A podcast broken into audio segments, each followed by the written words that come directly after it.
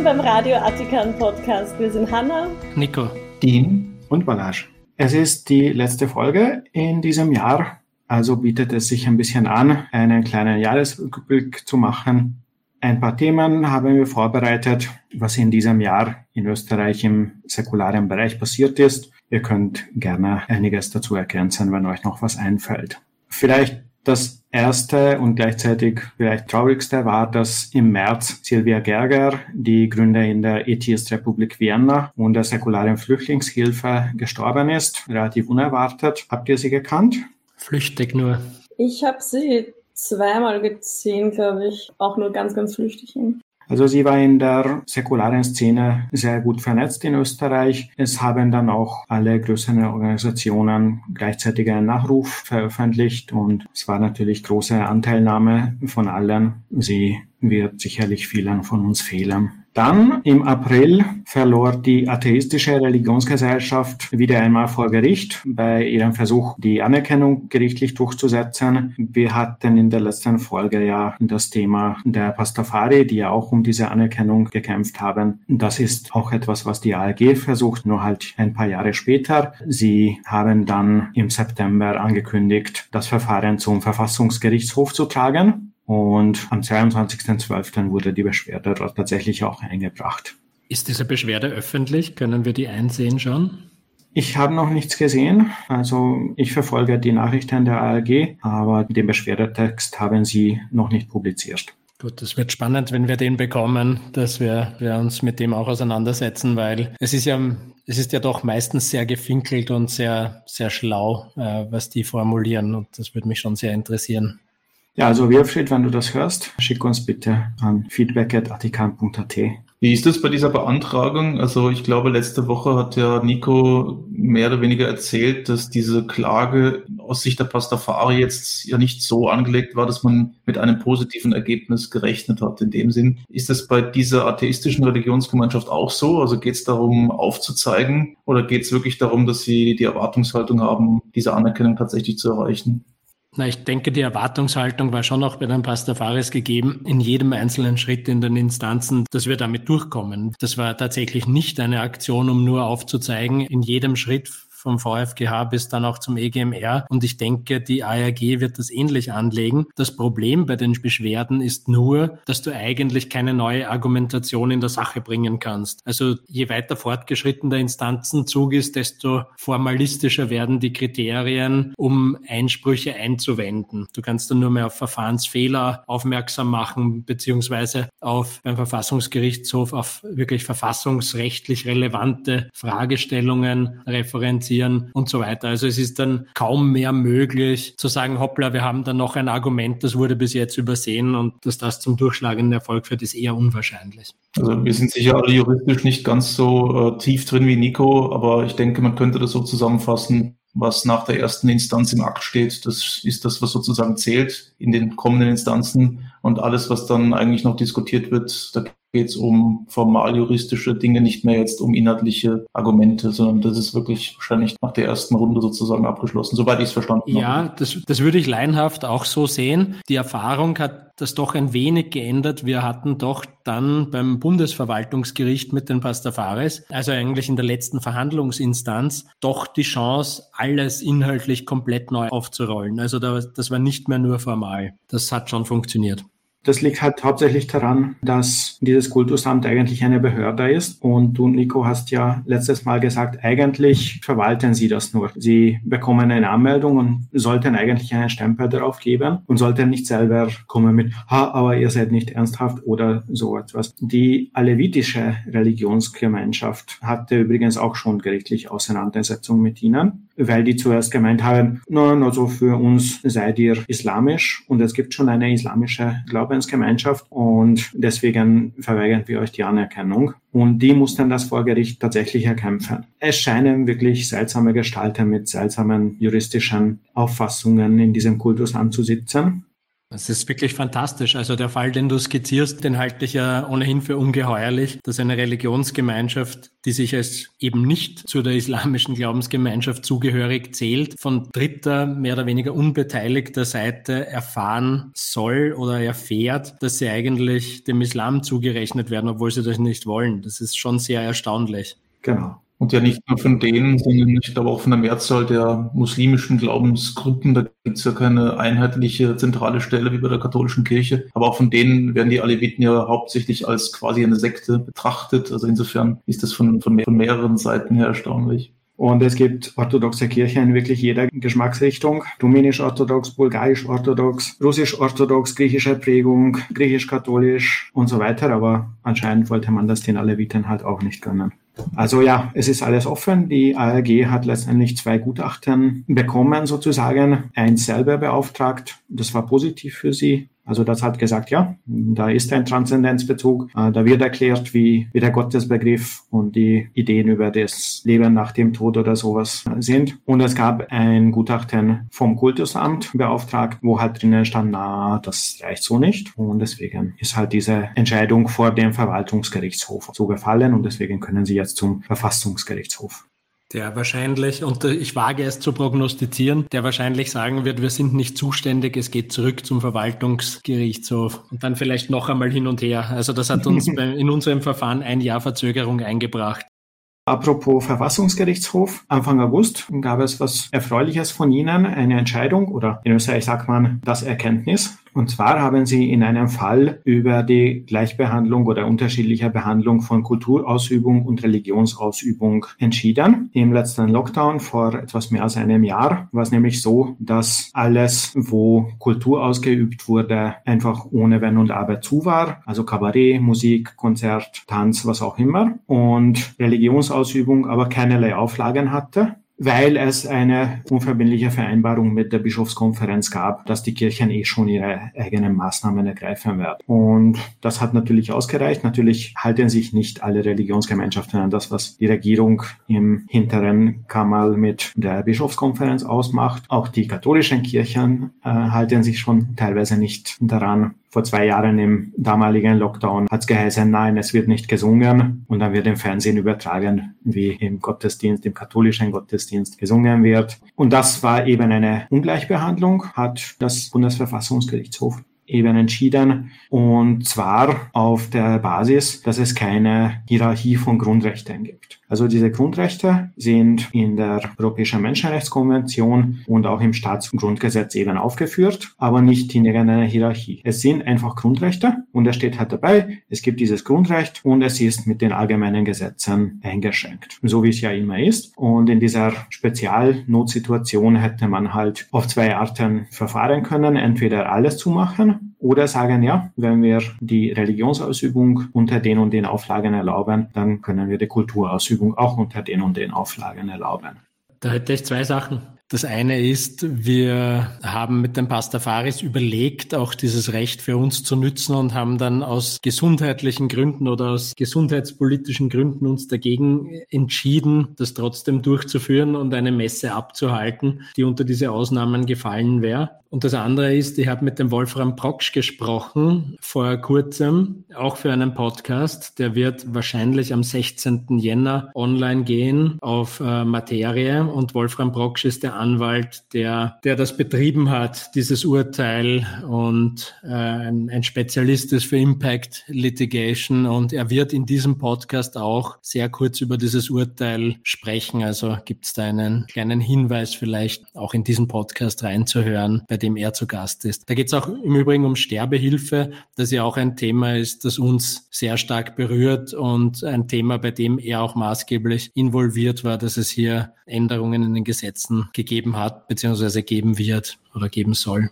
Danke für die Ergänzungen. Die Politik oder halt die zuständige Ministerin hat nach diesem Urteil einfach nur reagiert. Wir haben schon immer gewusst, dass Religion ein sehr wichtiges Grundrecht ist, was natürlich genau nichts aussagt und auch nicht auf das Urteil eingeht. Und aus kirchlichen Quellen gab es ein paar etwas verschnupfte Kommentare, also erst nicht irgendwie offen, die kennen sich nicht aus, sondern naja, also das Heilige, das ist schon irgendwie wichtiger als irgendwelche Kabarettisten, so in die Richtung. Richtung. Also es könnte sein, dass wir in Zukunft irgendwelche Argumentationen in diese Richtung sehen werden, doch bitte im Grundgesetz eintragen zu lassen, dass die Religionsfreiheit über den anderen oder über welchen anderen steht. Bis jetzt habe ich noch nichts Konkretes gesehen, aber wir müssen da sicherlich aufpassen. Es ist auf jeden Fall ein gutes Urteil, weil das wirklich sinnvoll ist, wirklich festzuhalten. Grundrechte sind Grundrechte und unteilbar und gehen nicht übereinander und übrigens auch von den allgemeinen Gesetzen beschränkt. Und ja, bei zukünftigen Ungleichbehandlungen kann man vermutlich auf dieses Urteil pochen in der Argumentation. Anfang September traf sich der Deutsche Zentralrat der Konfessionsfreien in einem Berghotel in Österreich und einige Leute aus Österreich durften dabei sein. Nico und ich unter anderem. Es war wirklich sehr cool, sehr schönes, produktives Treffen mit über 30 Leuten aus Deutschland von allen möglichen Organisationen. Es war eine sehr gute, produktive Atmosphäre. Wir haben viele neue Bekanntschaften machen können. Wirklich eine tolle Sache, dass, dass wir da dabei sein durften. Und das sind gute Sachen. Erstmal jetzt für den Deutschen Zentralrat rausgekommen aber natürlich auch Anregungen, wie wir das in Österreich dann machen können. Wie viele Leute waren da dabei? Um die 35 mit uns, glaube ich. Ja, würde ich auch sagen.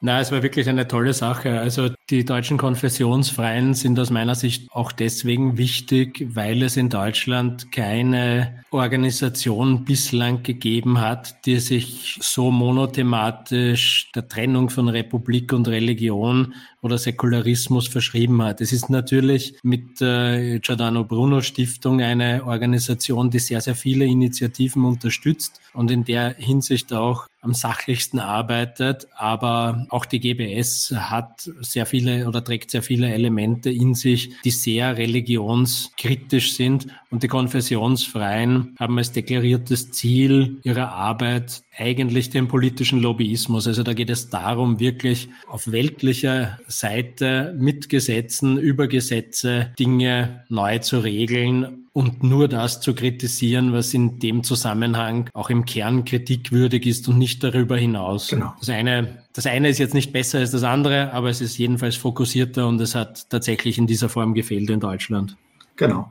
Ansprechpartner ist der Staat, nicht die Religionsgemeinschaften. Und auch Kritik wird am Staat geübt, also zum Beispiel an den Staatsanwaltschaften, die nichts tun. Mhm. Oder am Gesetzgeber oder an wem auch immer. Also wenn jetzt irgendwie die katholische Kirche in Deutschland groß ankündigt, ja, wir haben eh schon das neue Arbeitsrecht und dort die einzige Änderung ist, dass sie Geschiedene nicht mehr automatisch feuern und vielleicht auch noch erlauben, dass man in einer gleichgeschlechtigen Lebensgemeinschaft lebt, aber weder das Streikverbot noch das Verbot von gewerkschaftlicher Organisation noch die anderen kritischen Punkte angehen. Dann kann man zum Beispiel auch mal sagen, okay, Gesetzgeber, jetzt bist du wirklich gefordert, weil da sind wirklich noch welche, die das Gesetz unterlaufen. Warum war das in Österreich? Anscheinend eine persönliche Präferenz des Organisators, okay. der sehr gerne in Österreich wandern geht. Und manchmal ist es auch hilfreich, wirklich Abstand zum eigenen Zuhause zu gewinnen. Aber natürlich aus Hamburg die Anfahrt mit der Seilbahn auf 3000 Meter Höhe im Salzburger Land ist nicht ganz ohne. Es war für uns aus Wien jetzt auch nicht mhm. ganz ohne, aber äh, zu schaffen und es war eine coole und produktive Erfahrung. Ja, ich glaube, so in, die, in dem Fall hatte einfach jeder und jeder eine Anreise und in Deutschland hätte man sich dann auf irgendeinen Ort geeinigt, muss manche dann sehr nahe haben und die wären dann jedenfalls abgelenkt gewesen und wir waren dort auf dieser Hütte mhm. in den Bergen einfach auf uns allein gestellt und konnten auch wirklich sehr konzentriert arbeiten in dieser Zeit. Das war schon sehr gut. Okay. Gab es irgendwelche Sachen, die ihr an Nachrichten vermisst habt dieses Jahr? Also Dinge, die längst überfällig sind. Ja, jede Menge. Es gibt, es gibt so viel, es gibt so viel aufzuklären in diesem Verhältnis aus Staat und Religion. Da gibt es jede Menge kleine Gesetze und größere Dinge, die man, die man ändern kann. Die sind aber auf jedes Jahr, jedes Jahr irgendwie die neuen Dinge. Ich meine, die Frage ist, ich würde die Frage fast umgekehrt stellen. Mir fällt eigentlich nur ein, was zu viel an Nachrichten war. Mhm. Speziell jetzt in den Weihnachtsfeiertagen war wieder mal der Papst mit seinen Aussagen sehr präsent, dass er für dieses und jenes betet, was sich mhm. einstellen möge. Und das finde ich dann natürlich schon sehr befremdlich. Also nicht, ich finde nicht befremdlich, dass der Papst etwas sagt. Der Papst soll sagen, was er will. Er hat, kann natürlich seine Freiheit, sich zu äußern, wie jeder und jede andere wahrnehmen. Aber dieses Beklatschen von etwas, das aus Allgemeinplätzen besteht und in vielen Fällen widersprüchlich ist zu dem, was speziell die katholische Kirche macht, das ist schon sehr ärgerlich. Also wenn sich der Papst mit dem Kirill trifft, äh, der russisch-orthodoxen Kirche als ehemaligen KGB-Mitarbeiter, der wirklich ein, ein, ein, sehr schwieriges Verhältnis zur Politik hat und dann gleichzeitig aber für ukrainische Soldaten betet, da passt für mich einiges nicht zusammen. Und das ist nur eines von mehreren Beispielen solcher mhm. Solidaritätsaussagen vermeintlicher. Wir haben sicherlich ein Thema mit der Medienausgewogenheit oder medialen Ausgewogenheit der Berichterstattung über solche Themen. Es gibt ja auch die Religionsnachrichtensendung im ORF, ORF Religion aktuell. Das könnte man eigentlich fast in Papstseitenblicke umbenennen. Und im Vergleich, wenn man zum Beispiel wenn man sich anschaut, wie die über die Proteste im Iran nach dem Tod von Massa Amini berichtet haben, erstmal wochenlang nichts und dann einmal einen dreiminütigen Beitrag, in dem sie zwei Drittel der Zeit die Position der Regierenden und Unterdrückenden wiedergegeben haben, weil es da halt eine regimetreue Gegendemonstration gab. Also sie haben mhm. die Ansicht des Oppressors zuerst wiedergegeben und dann auch noch O-Ton von einer Gegendemonstrantin eingeholt. Und wie gesagt, vorher überhaupt nicht über die ganze Tatsache berichtet. Und das waren die Tage, in, in denen dann hunderten Städten tausende Leute jeweils das demonstriert haben. Und dann berichtet ORF Religion aktuell wirklich aus der Perspektive der Unterdrücker. Das ging wirklich überhaupt nicht. Unser nächstes Thema. Hausbesuche von missionierenden Personen. Fällt euch wer dazu ein? Habt ihr sowas erlebt in letzter Zeit? In letzter Zeit ist zu mir nur die GIS gekommen. Ja, also ich, mein Wachturm ist auch schon länger nicht mehr besucht worden, muss ich sagen. Aber natürlich wissen wir, worauf Ballasch anspielt. Ich glaube, er spielt an auf die drei eiligen Köche der Pastafaris, die am 5. Jänner vorbeikommen. Das habe ich jetzt auch gemeint, ja. Puh, die wissen wahrscheinlich meine Adresse nicht. Habt ihr die schon mal bei euch gehabt? Also zu mir kommen sie jedes Jahr, aber vielleicht äh, bin es auch nur ich, der schlafwandelt und mit Kreide vor die Tür geht und Fusilli plus Spaghetti plus Macaroni, also FSM, auf die Tür schreibt. Das will ich nicht ausschließen. Also bei mir kommen einmal im Jahr Kinder, teilweise mit Blackface, also schwarz angemalt vorbei und versuchen irgendwelche Lieder zu singen, die mich aber nicht so interessieren. Also meistens mhm. schließe ich dann die Tür. Ja, also de, diese Kinder, die nennt man in Österreich Sternsinger. Sie spielen die sozusagen heiligen drei Könige, angeblich aus der Bibel, nur dass es die in der Bibel so nicht gibt. In der Bibel gibt es irgendwelche, eine unbekannte Anzahl von Magi im Original. Wir wissen nicht, ob das für Magier oder Weise oder Steindeuter steht. Auf jeden Fall nicht für Könige. Es ist auch nicht belegt, dass das drei gewesen sein sollen. Am blödesten ist natürlich, wenn man eine Krippe sieht, wo einerseits das Jesus-Baby in der Krippe ist mit Ochs und Esel und was auch immer und dann an der Seite die drei Könige stehen. Das kommt nämlich aus zwei komplett verschiedenen Märchen, die sich widersprechen. Aber wann hat das die angeblich bibeltreuen Evangelisierer jemals gestört. Ja, das ist nur, weil du in Exegese nicht so geschult bist. Du musst das, du musst das metaphorisch lesen. Genau. Zwischen den Zeilen. Also da, da ist noch so viel Kontext und Content drinnen, der uns verschlossen bleibt, uns, äh, uns Ungelehrten. Da dürfen wir uns nicht wundern. Diese Kinder werden herumgeschickt von einer Vorfeldorganisation der katholischen Kirche, NONA. Zur katholischen Jungschar gehört diese Organisation. Sie waren auch in den letzten zwei Jahren, also in Corona unterwegs, im ersten Corona-Jahr sogar in einem wirklich strengen Lockdown mit der Begründung, das ist eine notwendige Arbeitsausübung, weil auch freiwillige Tätigkeiten können darunter fallen. Das ist ein Verein, der auf der anderen Seite, nämlich in den Zielländern, gegen Kinderarbeit eintritt, aber wenn es sein muss, in Österreich trotzdem damit argumentiert, dass das jetzt eine unaufschiebbare berufliche Tätigkeit ist von den Kindern. Wissen wir, was mit diesem Geld passiert? Es gibt einen äh, Jahresbericht von Ihnen und dort kann man sehr, sehr oberflächlich nachschauen. Ich gehe davon aus, dass da Missionierung dabei ist, weil es eben eine katholische Organisation ist. Sie beschreiben dort, mit welchen Organisationen sie zusammenarbeiten, ausschließlich katholischen, komplett überraschend. Also Sie werden nicht in dritte Weltländern Kondome verteilen. Sie werden eher Bibeln verteilen und im Jahresbericht steht auch zum Beispiel, dass sie im Jahr mehr als eine Million Euro nur für Werbung ausgeben und nochmal mhm. eine ähnliche Summe für die Verwaltung. Ich habe mir das in den letzten Jahren immer wieder angesehen. Ich weiß nicht, was die Website ist, wahrscheinlich Sternsingen.at. Ja. Könnten wir überprüfen und ja, also wird wohl stimmen. Und bis äh, vor zwei, drei Jahren, als ich das letzte Mal etwas, glaube ich, darüber geschrieben habe, war tatsächlich die Missionierung noch zu finden unter den Projekten. Natürlich gut versteckt. Es ist natürlich nicht offensichtlich. Die wissen schon, was sie sagen und was sie nicht. Und viele der Projekte klingen beim ersten drüberlesen natürlich sehr gut, mhm. aber wie sie tatsächlich durchgeführt werden, weiß man nicht. Aber dass das völlig missionierungsfrei und ohne Schlagseite verläuft, ist natürlich auszuschließen. Zitat aus dem Geschäftsbericht 2019. Wer außer unseren SternsingerInnen bringt schon das Evangelium bis an die Haustür?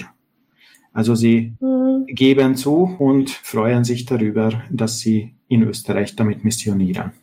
Heuer ist der Schwerpunkt der Projekte in Kenia. Wir haben ja vor zwei Ausgaben über die Bestrebungen dort, dem atheistischen Verein das Leben schwer zu machen, berichtet aber das wird der katholischen Jungschar wahrscheinlich ziemlich wurscht sein. Neuerdings ist ein weiterer Schwerpunkt von Ihnen, zumindest verbal, der Klimaschutz. Wenn wir uns jetzt überlegen, dass eine Million Wohnungstüren und Haustüren im Winter, im Jänner aufgehen und für drei bis fünf Minuten offen bleiben, um sich das anzuhören, und welche Heizenergie da verloren geht, kann ich mir nicht gut vorstellen, dass das wirklich durchdacht wurde, dieses Klimaschutzthema. Sollte man mal ausrechnen, was da an Wärmeverlust entsteht. Genau.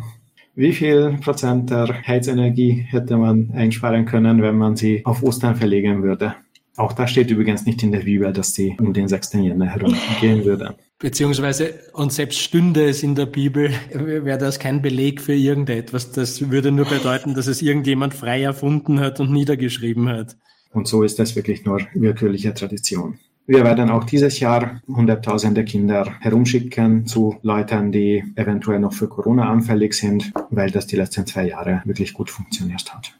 Aber es ist generell so, wenn man genauer hinschaut, ist jede katholische Gruppe, jede katholische Vorfeldorganisation auffällig. Zum Beispiel ist dieses Jahr bekannt geworden, dass der langjährige Chef der deutschen Sternsinger ein Kindervergewaltiger war. Er ist dieses Jahr gestorben, also konnte man bequemerweise dieses Jahr diese Info auch an die Öffentlichkeit bringen. Warum haben Sie es überhaupt an die Öffentlichkeit gebracht? Das machen Sie immer, wenn es nicht mehr zu leugnen ist.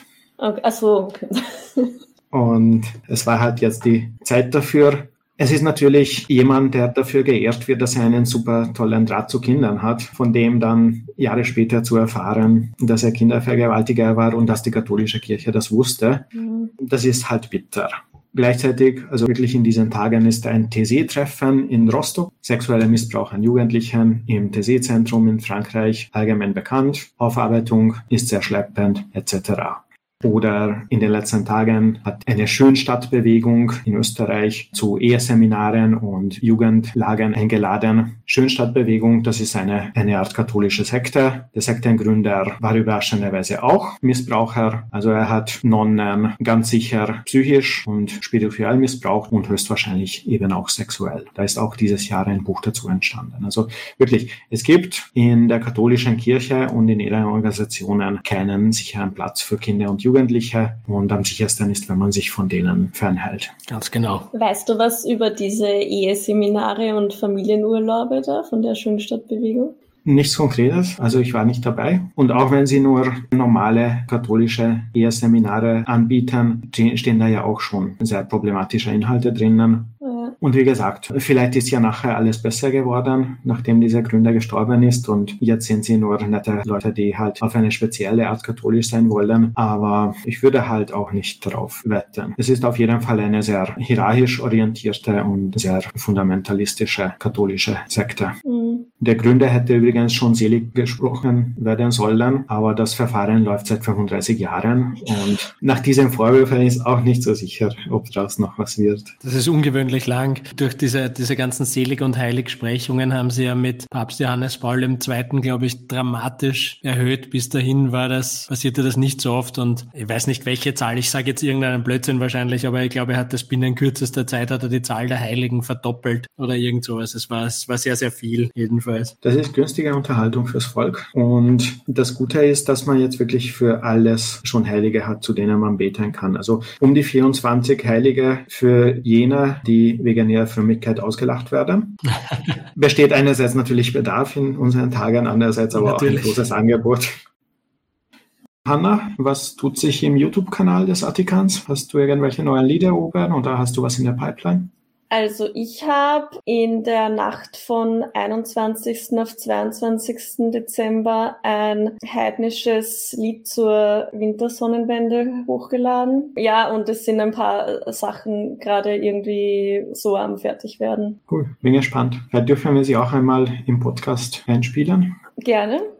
Danke, es hat wieder viel Spaß gemacht und ich habe wieder viel dazugelernt. Freue mich auf die nächste Episode. Ja, danke euch fürs Mitdiskutieren und freue mich auch aufs nächste Mal. Ciao. Ja, ich freue mich auch. Vielen Dank euch. Ich wünsche euch einen guten Rutsch ins neue Jahr und an der Stelle ein Zitat der Band dir Das Lumpenpack. Alle liegen sich in den Armen, alle sagen frohes neues Jahr. Dabei war gar nichts anders, als es eben gerade war.